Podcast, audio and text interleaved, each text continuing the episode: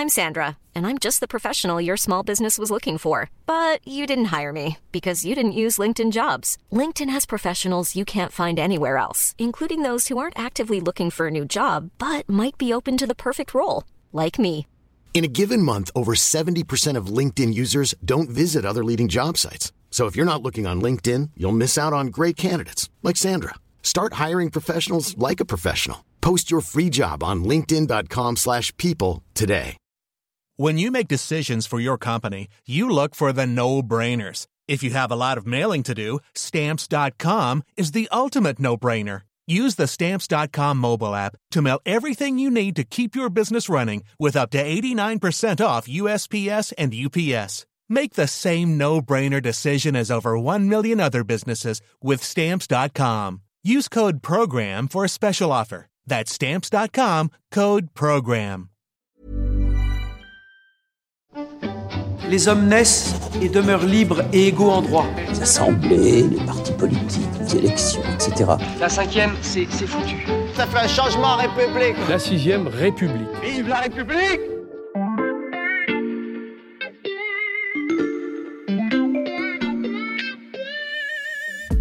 Bonjour, c'est Charlotte Baris. Aujourd'hui, la Loupe vous propose de découvrir ou redécouvrir cet épisode de notre série sur l'histoire des républiques françaises. Bonne écoute Depuis le début de la semaine, on vous raconte plus de 200 ans d'histoire politique française. Oui, rien que ça. On y ajoute même des analyses et des comparaisons avec notre 5ème République. Et vous l'aurez compris, c'est aujourd'hui le dernier épisode de cette série. C'est donc la dernière fois que je reçois Nicolas Rousselier, l'historien qui nous guide dans ce récit. Bonjour Nicolas. Bonjour Charlotte, j'en profite pour sortir mes fiches.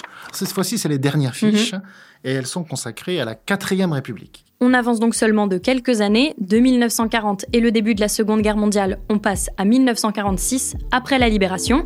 Épisode 4, la quatrième République et les coalitions impossibles.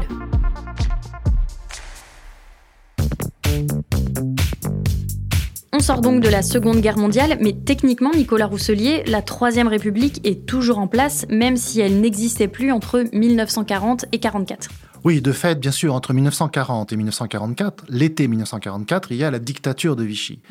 Mais la Troisième République n'avait pas été officiellement abolie. Mhm. Donc en 1944, on se retrouve avec cette question, est-ce qu'on va tout simplement reprendre la Troisième République Mhm. ou quelque chose de neuf? Or, en fait, c'est la solution de quelque chose de neuf qui s'impose. Une nouvelle personnalité extrêmement populaire s'impose, c'est bien sûr le général de Gaulle.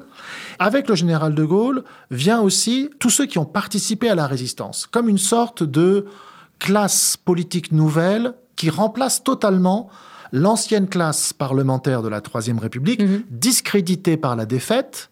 La Quatrième République commence avec un espoir énorme. Une république forgée dans la résistance, une république sociale, une république qui va réussir à faire, sur le plan constitutionnel, une république forte, une république qui fonctionne. Est-ce que sur vos fiches Bristol, il y aurait un rappel des équilibres politiques à ce moment-là? Oui, alors, les alliés de la résistance, les grandes forces qui étaient dans la résistance, se retrouvent unis Mhm. pour essayer de réussir l'espoir né de la résistance. Alors, ces grandes forces, c'est le Parti communiste, qui est plus fort que jamais, beaucoup plus fort qu'avant la guerre, le Parti socialiste, qui est aussi toujours là, en deuxième force, disons, et puis un troisième force qui est un- une tendance démocrate chrétienne, sous le Mhm. sigle MRP, Mouvement républicain populaire. Donc plutôt que la dispersion des voix, on a trois grandes forces dont on attend une meilleure organisation puisqu'ils sont alliés. Une meilleure organisation et donc, dans le nouveau Parlement, un meilleur fonctionnement. Vous parlez d'une meilleure organisation. Est-ce que dans la quatrième République, on retrouve l'instabilité de la troisième? Eh bien oui, les divisions réapparaissent très vite. Vous ne mettez pas dans le même gouvernement des démocrates chrétiens Mhm. et des socialistes et des communistes qui ont une très forte tendance laïque, et tout se passe bien par miracle. Vous ne mettez pas non plus des communistes dans le même gouvernement avec des, des gens qui sont modérés sur le plan économique. Donc en, en fait, la quatrième République a eu beaucoup de mal à se définir parce qu'il a fallu s'y reprendre à deux fois Mhm. pour aboutir à la nouvelle constitution de la quatrième République. On a consacré pratiquement toute l'année 1946. Il y a eu un premier référendum qui a été rejeté au printemps. Donc le début plus officiel de la quatrième République, c'est le 13 octobre 1946, où un deuxième référendum a enfin été positif, c'est-à-dire a accepté la nouvelle constitution qui va devenir la constitution de la quatrième République. Je vois souligné sur la suite de votre fiche un terme, le mode de scrutin. Oui, alors le mode de scrutin, c'est un petit peu le facteur X dans ces difficultés qui arrivent très vite Mhm. dans la quatrième République. Le Parlement, Assemblée nationale et Conseil de la République réunis nommait le premier président de la quatrième République française. Fastes austères qui illuminaient en signe de joyeux avènement le premier soleil de l'année. Dès le premier tour, M. Vincent Auriol, président de l'Assemblée nationale, était élu à la majorité absolue. Et M. Jacques Duclos, au nom du Parlement, l'investissait de ses nouvelles fonctions. On espérait de ce mode de scrutin à tendance proportionnelle une plus grande homogénéité du Parlement en fait. hein. Et en réalité, ça va donner une prime à des grands partis, mais comme les grands partis très vite vont se diviser, c'est aussi le début de la guerre froide, en fait, ça va faire que toute une fraction importante de l'Assemblée, je pense par exemple aux communistes après 1947, sont exclus non seulement des gouvernements, mais aussi du fonctionnement du Parlement. Le jeu parlementaire traditionnel, qui était fondé plutôt sur une certaine fluidité des votes, Mhm. tout ceci est de moins en moins possible. En fait, la quatrième République prolonge la troisième République, c'est une République du Parlement, mais la nature du fonctionnement qui existait sous la troisième, où le parlementarisme était assez souple, là maintenant il est devenu euh, rigide. Donc les coalitions sont très difficiles à Mhm. faire pour les raisons idéologiques que j'ai indiquées, mais les coalitions sont aussi très difficiles parce que il y a cette rigidité entre les différents euh, partis. Et ça, ça a des conséquences sur les gouvernements. Et oui, ça a des conséquences sur les gouvernements. En fait, la quatrième République accumule les problèmes. Mm. hein. On a des différences idéologiques, on a des différences aussi qui tiennent euh, à euh, l'acuité, si vous voulez, le côté extrêmement, j'allais dire presque violent des débats, qui divisent parfois à l'intérieur des partis. Donc quand il y a des divisions internes aux partis, que les voix se dispersent, là, évidemment, ça crée des- une instabilité.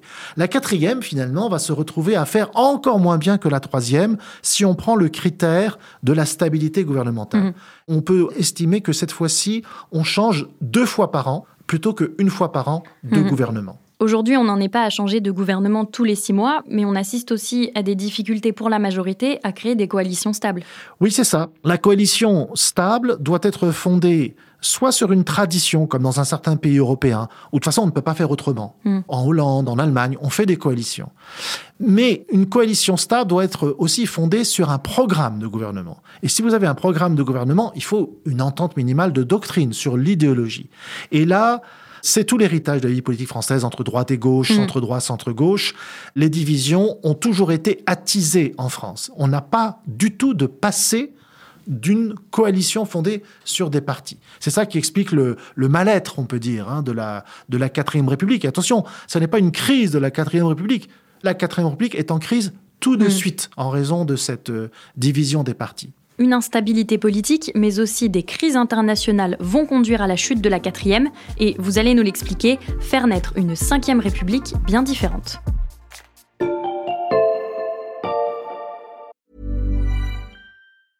I'm Sandra, and I'm just the professional your small business was looking for. But you didn't hire me because you didn't use LinkedIn jobs. LinkedIn has professionals you can't find anywhere else, including those who aren't actively looking for a new job but might be open to the perfect role, like me.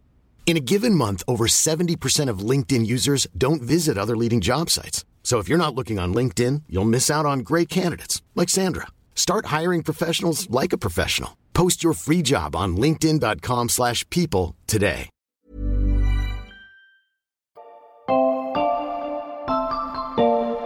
La quatrième république, Nicolas Rousselier, est donc également parcourue par les conséquences de la Seconde Guerre mondiale.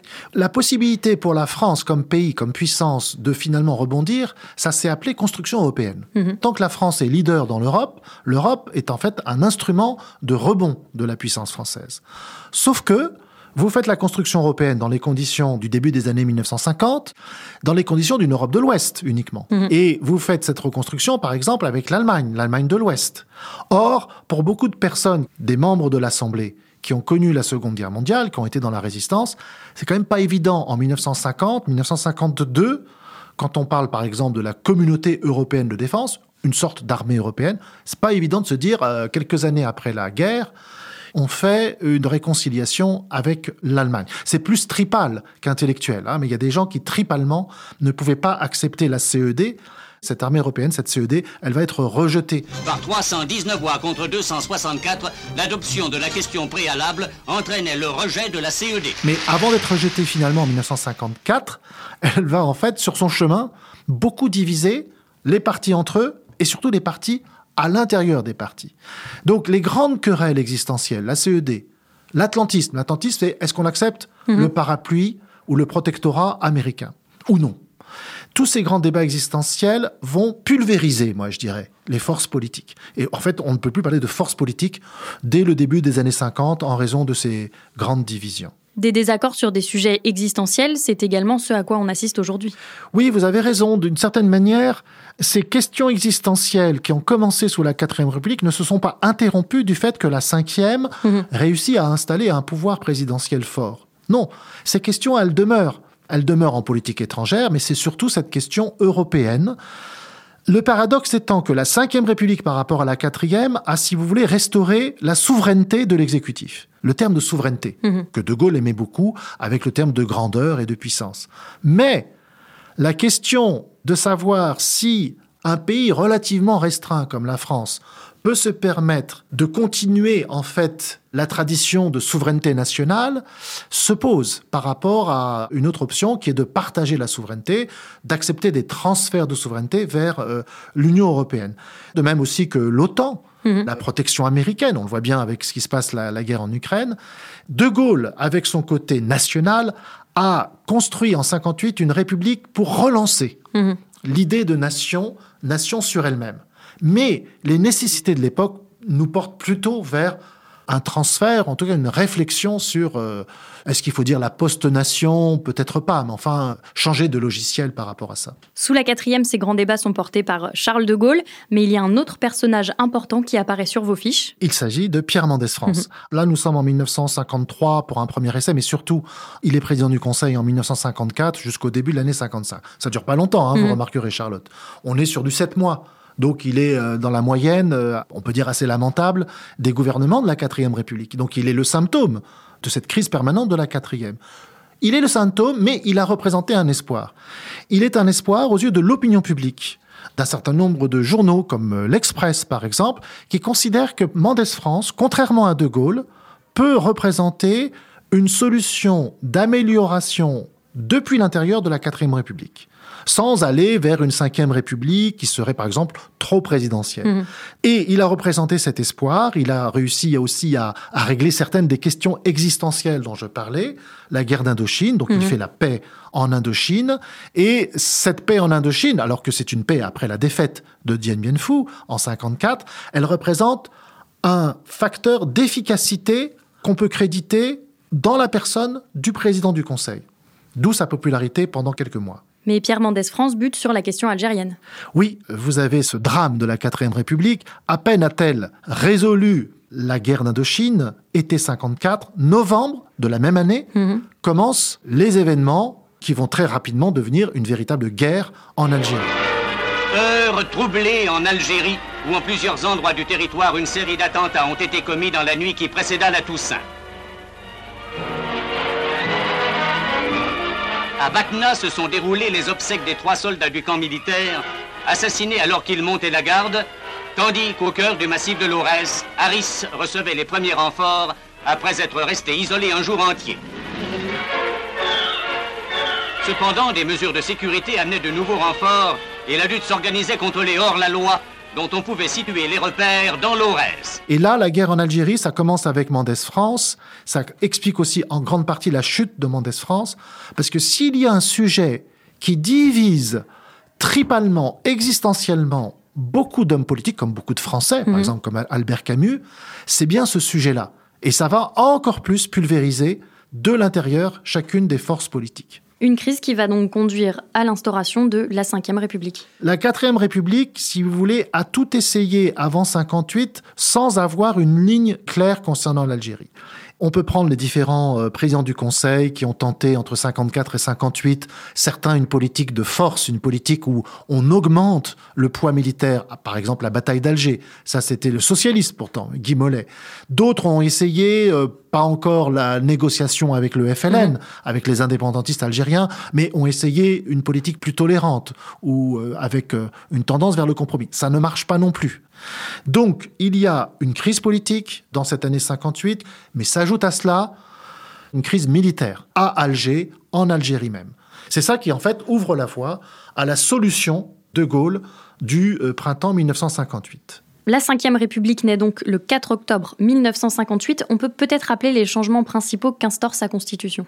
Alors, le premier changement que instaure De Gaulle, c'est la transition entre les deux républiques, parce qu'il est le dernier président du Conseil mmh. de la Quatrième République, investi avec un vote de confiance, comme il se doit, au début du mois de juin. Sauf que, contrairement à la tradition républicaine d'une assemblée constituante, l'assemblée constituante, c'était l'idée que c'est bien le peuple, avec ses représentants, qui écrit sa propre constitution. Là, pas du tout. L'été 58 est consacré par le général de Gaulle, par Michel Debré, avec euh, des conseillers autour d'eux, notamment venant du Conseil d'État, écrire une constitution. Une constitution faite sur mesure, donc pour le général de Gaulle.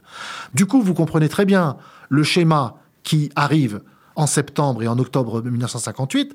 La constitution a été faite très rapidement. Elle est soumise au peuple. C'est dans la légalité que moi-même et mon gouvernement avons assumé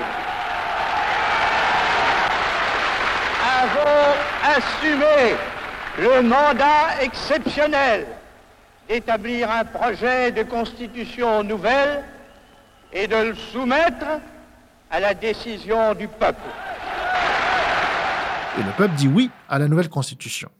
La nouvelle constitution, comme le montre son mode d'élaboration, c'est faire une place, je vais jouer sur les mots, royale au mhm. président de la République. C'est la place euh, principale. Et la Ve République représente le choix de renforcer l'exécutif moderne par un président de la République élu par le peuple qui était extérieur au Parlement. Alors que vous prenez l'Angleterre, euh, l'Allemagne euh, occidentale, on renforce le Premier ministre et le Premier ministre est à l'intérieur du Parlement. La France, avec cette option gaulienne, avec la personnalité hors norme de De Gaulle, choisit, si vous voulez, un sentier d'exécutif fort très spécifique, mhm. hein, qui n'est pas comparable à d'autres euh, démocraties de l'époque. Nicolas, sur votre dernière fiche résumée, il y a un post-it. Qu'est-ce qui est écrit dessus? Bah, Comme c'est un post-it, c'est un petit peu l'idée principale des cinq républiques que je voudrais faire passer. Mhm. On pourrait répartir en deux grandes phases. Un moment assez long, donc on l'a vu, qui a traversé le 19e siècle, qui arrive jusqu'au seuil des années 1930. Mhm. Là, la République, par les républicains, est fondamentalement pensée comme un moyen de représenter le peuple, de faire exister le peuple par et dans le Parlement. C'est la République du Parlement. Mhm. Après les années 1930, on passe à une République qui est pensée comme la force de gouverner à travers un président de la République. La charge de la preuve s'est inversée. C'est-à-dire que sous la République du Parlement, il fallait qu'un gouvernement fasse la preuve que, en permanence, il a la confiance de l'Assemblée, mhm. ce qui veut dire la confiance du peuple. La charge s'est renversée à partir des années 30 et surtout de 1958. Maintenant, la majorité doit faire la preuve qu'elle soutient le gouvernement, mhm. qu'elle est l'auxiliaire de la force du gouvernement. Ça a changé le paradigme de la République. Mais dans la cinquième, le Parlement a quand même un rôle. Oui, tout à fait. Faisons tout de suite une nuance à ce que je viens de dire. Quand je dis la République du président s'installe à la place de la République du Parlement, il faut aussi considérer qu'on réinvente un Parlement. Mhm. D'ailleurs, c'était l'espoir de Michel Debré, l'autre père de la Ve République avec De Gaulle. Il espérait, probablement très sincèrement, qu'une république plus forte, avec un président fort, ce serait aussi un parlement qui fonctionne mieux, où les débats euh, débouchent plus rapidement sur le vote de réforme, où le parlement pourrait par exemple aussi contrôler les politiques publiques. Donc, je nuance un peu mon propos. Il ne faut pas penser que la Ve République a en quelque sorte une vocation anti-parlementaire. Mhm. Le Parlement euh, peut tout à fait retrouver un rôle, une fonction, pas simplement sur la législation, mais aussi sur euh, les évaluations, le contrôle des politiques publiques. Et donc avec cette opposition République du Parlement et euh, République du Président, est-ce qu'on peut parler toujours de tradition? Républicaine française On peut dire la grande tradition républicaine, c'est celle qui s'est formée au XIXe siècle, où, euh, moi j'en ai lu souvent, les débats parlementaires sont d'une incroyable richesse, ne sont pas obstrués d'ailleurs par euh, des milliers d'amendements. Mhm. Jamais on n'aurait fait ça. Et une réussite dans le pays aussi. Hein. J'ai parlé des 80-85% de participation aux élections législatives. Donc cette tradition républicaine, elle était identifiée non seulement au Parlement, mais à cette idée d'un peuple qui participe aux décisions communes par la représentation. Mhm. Cette idée, maintenant, elle a beaucoup changé, et donc on passe à autre chose. C'est cette tradition, moi, que j'appellerais la tradition du gouverner, la nécessité d'un gouvernement fort. C'est plus la question, est-ce que le Parlement, la nation assemblée va être fidèle à ce que dit le peuple. Là maintenant, c'est plus une crête où est-ce qu'on donne trop de pouvoir au pouvoir personnel que détester les républicains du 19e siècle, le pouvoir qu'on remet à un seul homme. Et la boucle est bouclée des idéaux de la Première République au doute actuel sur la cinquième. Merci beaucoup Nicolas Rousselier de nous avoir accompagnés durant ces quatre épisodes. Merci à vous et peut-être à bientôt. Je rappelle le nom de votre livre, La force de gouverner, le pouvoir exécutif en France, 19e, 21e siècle. Demain, pour clore cette série, on ouvre l'armoire de la loupe. Maintenant que l'on a parlé de la fin des républiques successives, on s'intéresse à un outil pour en établir une nouvelle. On expliquera donc ce qu'est une assemblée constituante. Chers auditeurs, pour ne rater aucune de nos séries à venir, pensez à suivre La Loupe sur n'importe quelle application de podcast, par exemple Castbox, Apple Podcast ou Spotify. Et si celle-ci vous a plu, n'hésitez pas à la recommander autour de vous. Cet épisode a été monté par Ambre Rosala et réalisé par Jules Cro.